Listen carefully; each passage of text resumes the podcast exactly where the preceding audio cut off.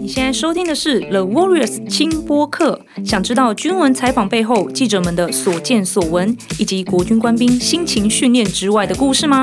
平常说不出来的，The Warriors 帮你记录下来。准备好了吗？Let's go！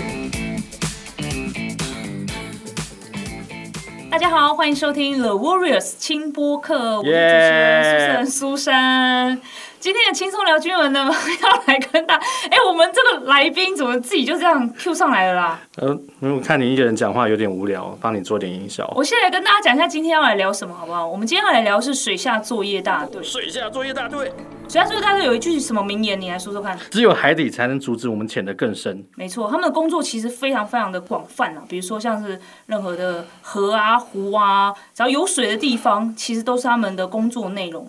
包含什么呢？这个部分我们就邀请专业的专家来跟我们讲了，好不好？今天邀请到的是《青年日报》的新闻官洪家豪上尉，来跟我们聊聊他去采访海军水下作业大队的所见所闻。欢迎家豪。嗨，大家好，各位听众，大家好。哦，那其实水下作业大队的工作范围，它其实就是水底。那水底不是包含了只不是只有海，可能只要包含只要有湖或者是水库。在有水的地方，就是他们工作的范畴。嗯，那他们工作的任务性质，第一个印象跟大家分享的就是，不知道大家有没有看过一部有点年纪的电影，叫做《怒海潜将》。哦，这个我很小很小很小很小时候的一部片了。你不用强调那种都很小，好吧？就很小很小就好了。所以他就是呃，在阐述他是其实是在水里面下做一些呃工程，或是进行一些搜救，或者是进行一些呃在水里面执行各项任务的。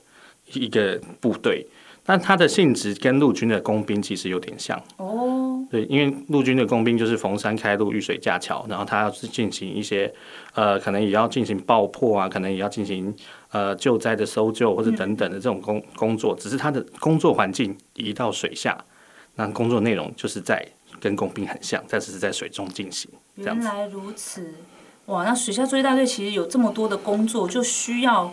很专业的人才，对对没错没错，他们每一个都是国家的宝，嘿，国家的宝，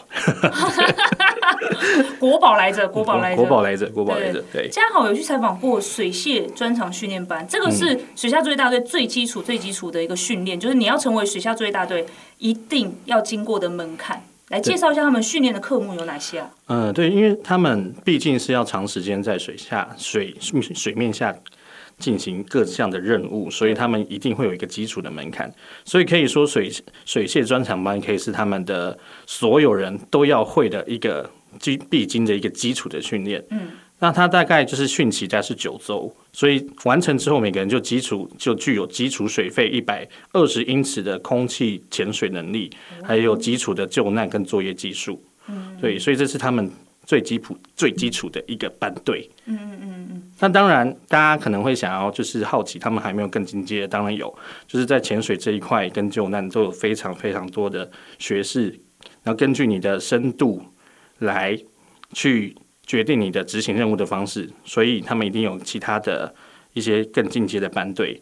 那例如还有水呃水面供气潜水班哦，那它的训期是四周，结训了之后，你就可以完成更深的一百九十英尺的作业能力跟技术。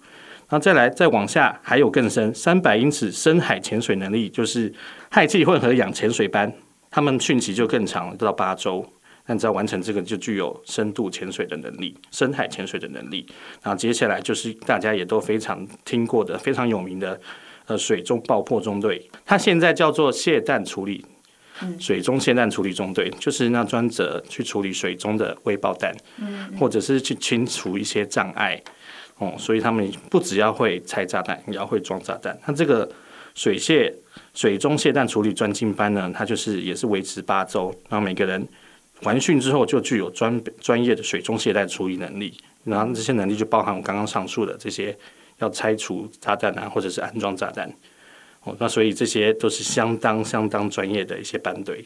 所以一开始讲到这个水械专长训练班，就是最基本的，看你到底有没有资格继续待在水下作业大队。因为有可能你去训练这个，你觉得，诶，我从小学游泳，水性应该还不错，我应该可以胜任这个任务吧？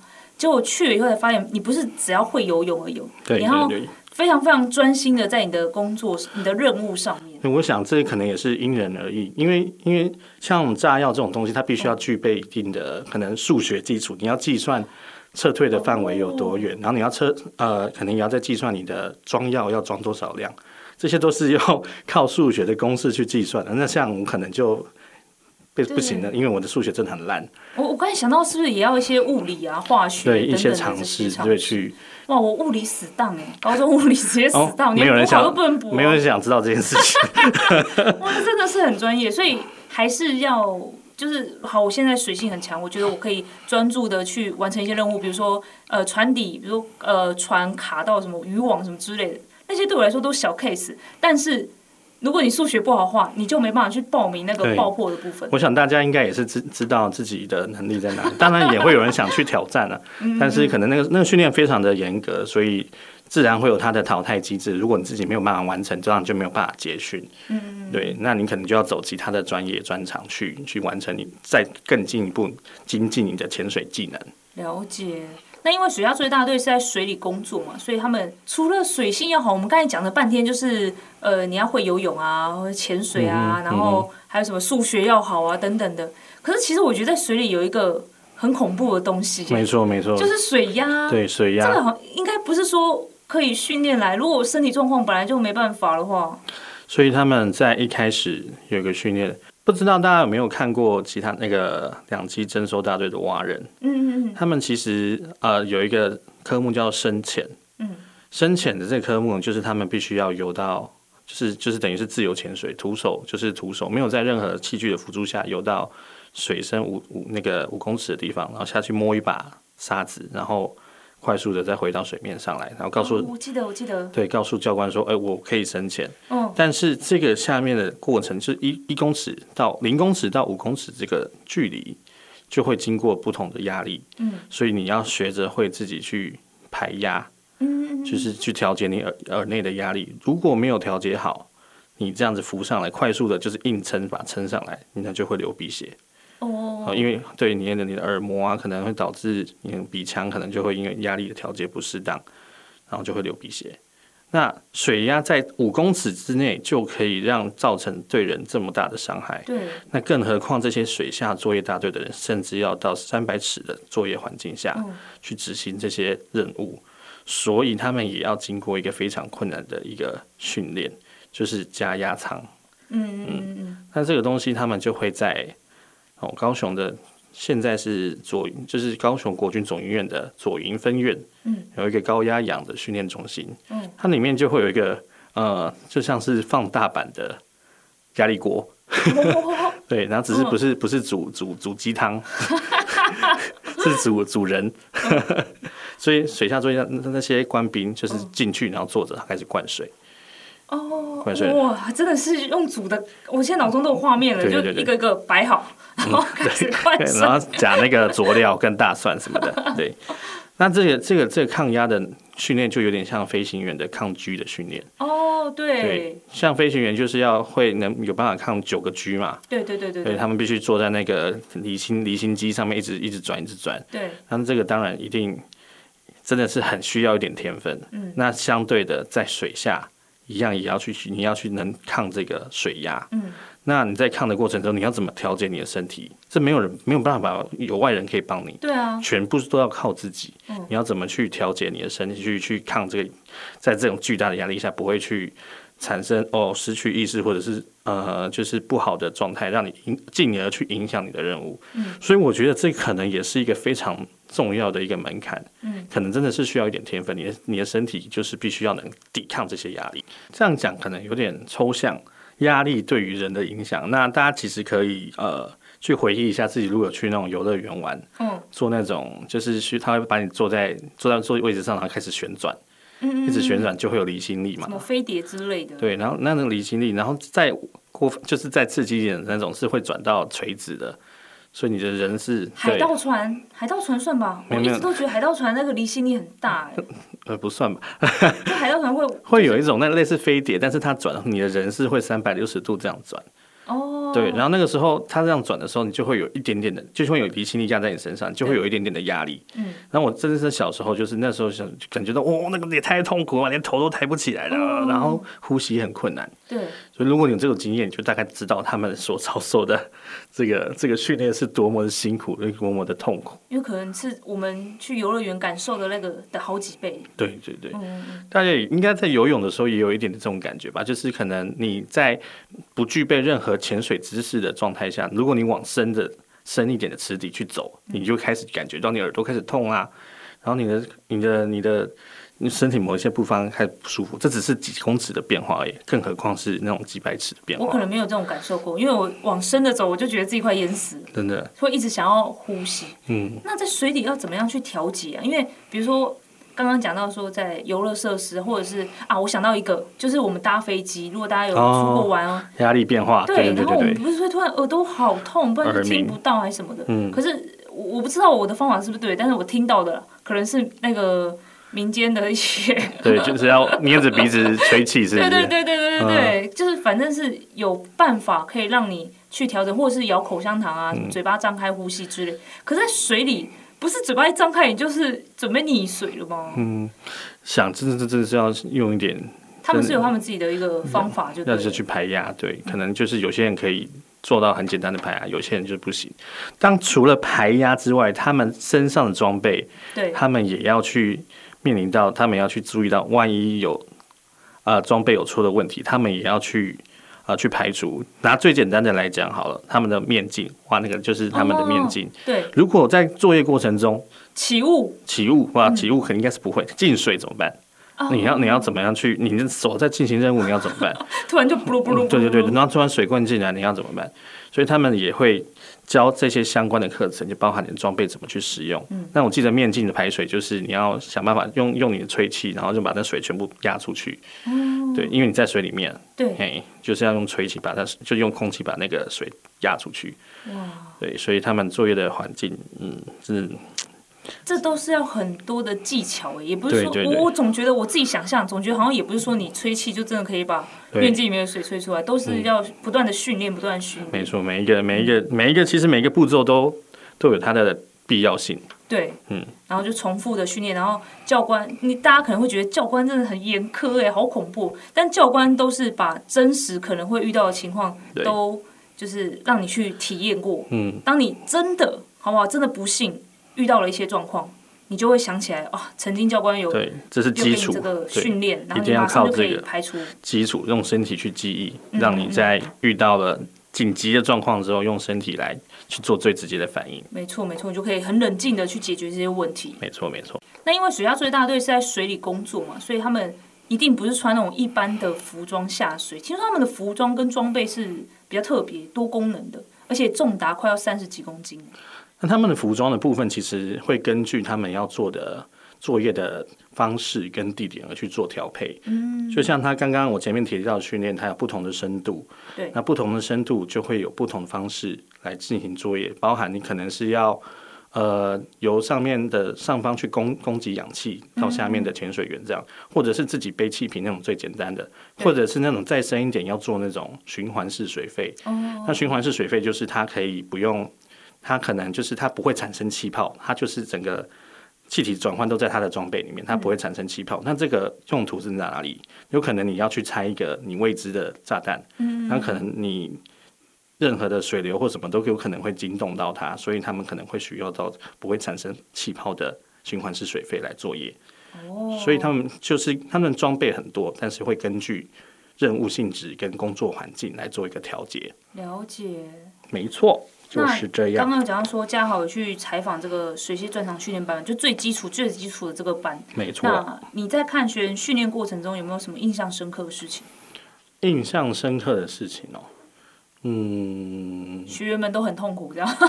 不过我觉得他们每个水性都很好，我感觉他们很享受这个、嗯、他们所这个专业，因为呃，就我认识的水下最大队的官兵，他们其实可能在入伍前，对我从事一些相关的潜水的一些。工作或者是兴趣，那他们在训练也许是很严格，但是我觉得他们都很享受这个过程，就是感觉他们完成了一个训期之后，他们都觉得脸上是挂挂满了笑容的。嗯，对。那即便是呃，可能印象比较深刻的科目，就是他们有一个就是在什么双重水下攻击。嗯，它就是模拟你在潜水的时候遭到了敌人的扰乱。对。所以就会你在下面背着装备在下潜的时候，会有旁边会有教官来。拖你的装备，把你的呼吸器啊等等，那你就要想办法排除哦。那你要怎么样的状况下去把你的装备维持住，然后或者是让你的可以全身而退，这些都是他们训练的一个很重要的一些关键因素。但是我觉得他们每个人都是很享受这个过程的。教官是怎么样子去干扰他的？可能他们因为是潜水，所以他们那个游泳池就是蛮特别的。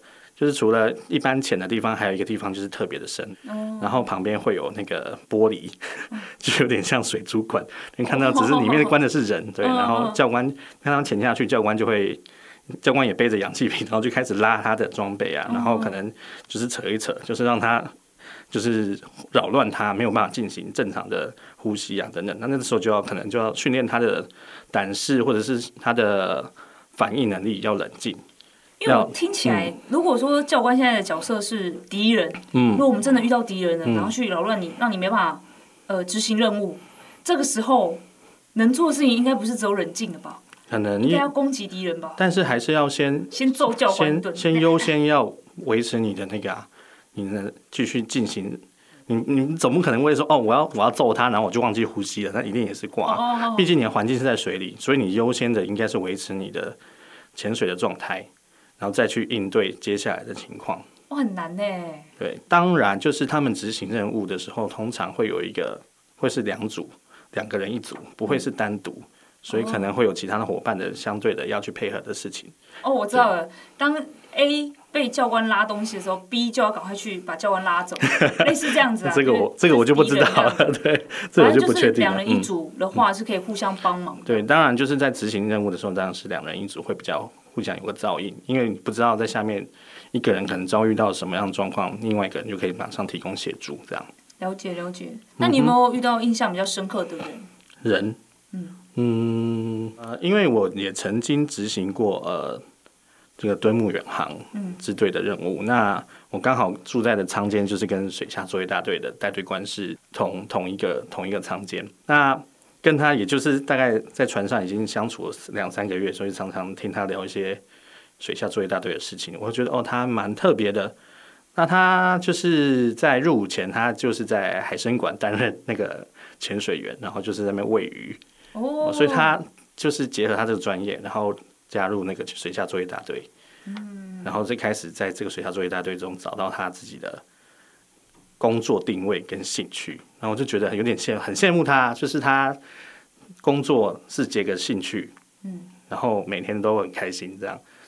那你在采访的过程当中的学员们呢？他们也都是有结合兴趣吗？或者是说，哎，真的是就是有这样的专长之类的？我我因为我不是学员，我没有办法代替学员发表什么。但是我相信他们只要是有这个心想进来，一定是想要拿从这个训中拿到些什么，或者学习到些什么才会离开，不会说说哦，我受训只是来出公差的，浪费那么多时间，还被教官这样弄。对对哎，对啊，这种哪叫出公差呀？拜托，参加这种水下最大队，你本身不会游泳也是没办法的，好不好？对啊，你要争取这份荣誉跟这份。讲白一点，你这份薪水，你还是要嗯付出一点努力的。真的，所以在你看来，你觉得水下作业大队的工作当中最困难是什么？最困难哦，我自己觉得啦，就是我常常看《举光原地》啊，我就觉得，嗯、比如说装备很重啊，然后伸手不见五指啊，有时候在很深海的地方等等这样子。我觉得最困难的部分就是，他们不仅要有体能上的。锻炼，嗯，还有再加上一点点的天分，你要可能要水性很好啊，嗯，然后除了这些身体上的能力之外，你还要具备很多很多的学理常识，嗯，包含你可能在几公尺的时候要怎么怎么去要怎么样使用你的装备啊，然后是这些其实都是很多很多的学识，你要的的一些学术上的东西你要去记得，嗯，要去计算，然后再包含刚刚里面提到，你可能还要会计算一些呃什么公式等等，对。我觉得最困难的部分反而是这个，你要结合你的学历，然后身体去力行，嗯，然后再加上你可能执行任务的环境不是的，那不是那么的风平浪静。嗯嗯，因为有可能是投入在救灾，有可能是在投入呃一个很紧急的呃搜救状况，所以你那个环境都是非常的恶劣的。嗯，所以我觉得他们真的是嗯，就是令人敬佩的一群人。对。嗯那其实我有看过，就是好像是你采访的、你拍摄的一个影片吧。就水下作业大队有一个很特别的任务，就是直升机快速布放训练。嗯，这个训练其实它配合直升机去做一个训练。那这个训练的目的，就是在用于说，今天假设有一个紧急的状况，然后需要水下作业队作业大队来处理的话，那如果他们接到这种命令，就是很紧急的状况，还要还要，如果用船还是用什么橡皮艇过去，那是不是就是呃时效上会比较慢？那他们现在想到的方式就是这个训练的方式，就是让他们搭上直升机，然后将橡皮艇跟他的那个马达打包上去，嗯，然后在直升机上，然后等直升机到那个要执行任务的海域的时候，就让潜水员跟橡皮艇。还有他的马达就一起投放到水水面上，然后在水面上，这些怒海潜将们就要把橡皮艇给展开，然后把那个马达装上去，然后用最快的速度到那个事发地点去进行他们的任务。哦，就如果要呃，他们就要执行这个任务，开车送他们，或是还要开船送他们，实在是太慢了。对，不如直接用直升机把他们整个打包，对，丢到那个事发的地点就。就就像空投一样，就是就是就就像吃鸡一样，直接丢到 丢到那个任务场所去。哦，所以他们也是要经过这个训练，就是突发状况的时候，他们要整个被打包的时候，每个人都要学着怎么从直升机。跳到水里这样。对对对，包含连落水的姿势都非常的讲究哦。所以他们在进行这个正式登机开始操作之前，他们会在码头边，可能找一个呃码头，大概可能是呃一一一层楼至两层楼高的高度，然后坐在那个码头的那个边边，嗯，那个边缘，然后用他们就是学过的入水姿势跳下去入水。就是模拟从直升机上跳下去。哦，那这这个姿势有什么学问呢？那当然就是呃，首先你要先就是保护你的面面镜，嗯，所以他要用手一只手扶着面镜，然后有点像捂着嘴巴这样。哦，然后另外一个就是因为它是直直直立式入水，对，就是它会插到，就是用你的脚插到水面去，对，所以就为了那个防止那个冲击波，所以男生的话可能他还要。做一个护裆，就是保护你的属膝部，对，就是不会下去的时候就变成蛋 蛋花汤这样。对，就是对，所以这是连姿势都是十分讲究。嗯，所以看起来哦，就是用言呃言语来形容，他就是哦，把水下做一大堆人打包，然后空投到哪里去？对，但是其实是很多美美嘎嘎都是非常的。要去注意的细节，没错，我们总不能哎、欸，现在突发状况，然后我们打包了水下作业大队，就每个人跳下水就对。躺在一边，那就飘在那边，那怎么办啊？对，所以所以连包含呃，他那个马达，因为他的马达是吃汽油的，所以所以他他必须要用类似保鲜膜的东西把它包起来，哦，就是要防水，嗯，所以投放，所以包的那个也要去训练，你要怎么包才不会让水渗渗进去，嗯嗯，对，然后也包含橡皮艇，你要怎么绑，会节省最多的空间，对对，然后投放到上面去。另外一个困难，很考验勇气的，就是你必须要一组人在水面上，可能是呃那个很很摇晃的海面或怎么样，你要在那个水面上把连橡皮艇展开，完成组装，嗯，还要充气哦。哦，对，还要充气，所以怎么充气？就是他们有个小会随身携带一个那个，就是类似小型的，不是嘴巴吧？不是不是，怎么嘴巴怎么可能充得起那个气啦？这个我们这水下作业大队到底有没有执行任务啊？他们会有那样打气瓶，对，真的充气，嗯嗯嗯，然后充气完就就会过去。哇，那也是也是蛮那个耗时的，就是很考验他们那个时效性啊，嗯、就是丢下去之后，然后充气装马达。然后马上执行任务，所以就是他们就是必须在那个就是不太友善的环境下执行这个任务，嗯、而且还要按部就班，因为每一个每一个步骤可能都攸关到一些维安的问题。嗯嗯嗯，哇，真的是非常非常辛苦。没错没错。那你在拍摄这个过程当中，有没有遇到什么印象深刻的事情？你是很近距离的拍吗？嗯。你该不会自己也下去了吧？潜水下去了？哦，没有没有没有。你是说哪一段？就是拍这个直升机快速播放的部分，啊那个时候我看到那个影片，感觉很近哎。我就是旁边，他有一个，他为了拍摄，他特别又弄了一艘，就是算是啊，算是快艇，对，站在旁边。为了拍摄，对，所以是为了你开了一个快艇。嘿，哇哦，你这么这么这么厉害？还好吧，就要他们帮他们宣传的，总是要帮我们支援一点嘛。其实我们现在在执行，我们现在在训练，旁边那个人这船那么近，要干嘛这样？对，就是哦，然后我觉得以这个科目来讲，我觉得很酷的就是你会看到直升机贴着海面，非常非常低哦，对，大概就是目测，我真的觉得只有两三公尺而已。嗯。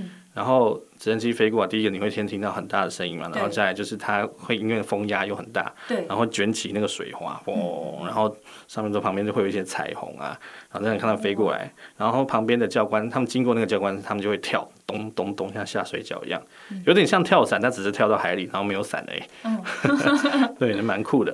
然后他们那些呃潜水员跳下去的时候，他们还要再做一个动作，就是要要在头上比一个圈圈。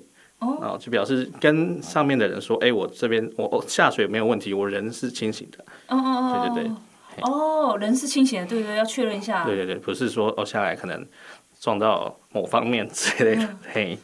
哦，就是这执行这个科目比较印象深刻的事情。哎、欸，那你们搭这个快艇，然后这么近距离的接近水下作业大队，然后还有直升机这样拍摄，嗯哼，你们有没有什么？就你自己觉得最辛苦的事情是什么？我觉得谈不上辛苦啊，只是有些人对些就是可能晕船的反应会比较大一点。哎、欸，你们那时候是几个人去？两两个人，嗯，就是我有另外一个 partner，我就不在此，我就不把他名字说出来了。我们保护一下当事人了。对对对，帮他上那个，哎哎哎，就是因为那个快艇，就是它其实船很小啦，然后我们要在。呃，就是要在拍摄，所以要一直用想用想办法用身体让相机稳定。嗯，对。那所以要一直盯着那个小视窗。可是自己大家想，有晕车晕船经验的人，就是如果你一直盯着东西，然后在一个很摇晃的环境下，然后大家就会觉得嗯很痛苦。没错，没错。那但是我们的 partner 就是他，就是从头到尾在旁边就挂掉就不行了。但是他又要，因为他现在没办法上了这一船，他上了这个快艇，他没办法下去。嗯。然后就只能在旁边，然后看着你。继续执行任务，这样继续拍摄。所以我觉得这个也谈不上辛苦，就是因人而异。嗯、那另外一个我觉得比较可以说明的，就是呃，因为他水下作业的大队的采访跟训练，有大部分的时间都在水，就游泳池，在水中。哦、对对。那因为我自己可能我没有具备潜水能力，但是我还是有下水去拍。哦。那下水在拍摄的过程中，第一个，呃，你要先遇到一件事，你就要先。现地学现学现卖，马上学会怎么穿蛙鞋，怎么用，怎么踢。哦，对，哎、欸，你穿什么啊？我穿什么？我也不知道那是什么，就是蛙鞋。不是你衣服呢？是穿潜水衣吗？我，我没有穿任何潜水，我就是穿泳裤，对，然后踢蛙鞋。哎、欸，可以吗？这安全度是 OK 的。为什么不行？因为想说你接近的是这么、啊、这么，我就是就状况比较特殊的一个。不，它就是泳池里面倒还好的。哦、嗯，但是因为呃。因为拍摄需求，我必须要那个，就是我要一直盯着我手上的相机，在水里面的相机运镜的画面。对，所以我不能一直用用用用身体的肢体去，比如说去划水啊，或者去去踢腿。所以我就借了蛙鞋，让这样小幅度的前进，让这个运镜可以比较顺利。嗯嗯。对，所以然后在过程中你要去，然后要盯着那个荧幕，所以我必须要再去跟他们借那个一般浮潜的那种呼吸管。对，然后就是这样子，就有点半浮潜式的这样子在上面飘，然后让尽量让这个运镜是不会晃，然后是好看的。所以我觉得水下摄影这些这一块，我是觉得嗯，也是比较特别的一个经历。那当然不算不算辛苦，但是我觉得辛苦的一定还有其他同仁有下去潜水那些更辛苦，他们穿那个装备，然后除了自己身体不舒服之外，还要去拍摄他们的拍摄这些官兵，这是我觉得其他。有去潜水的新闻官做到更辛苦的事情。哎、欸，他们有一个科目是不是什么负重踩水？是不是？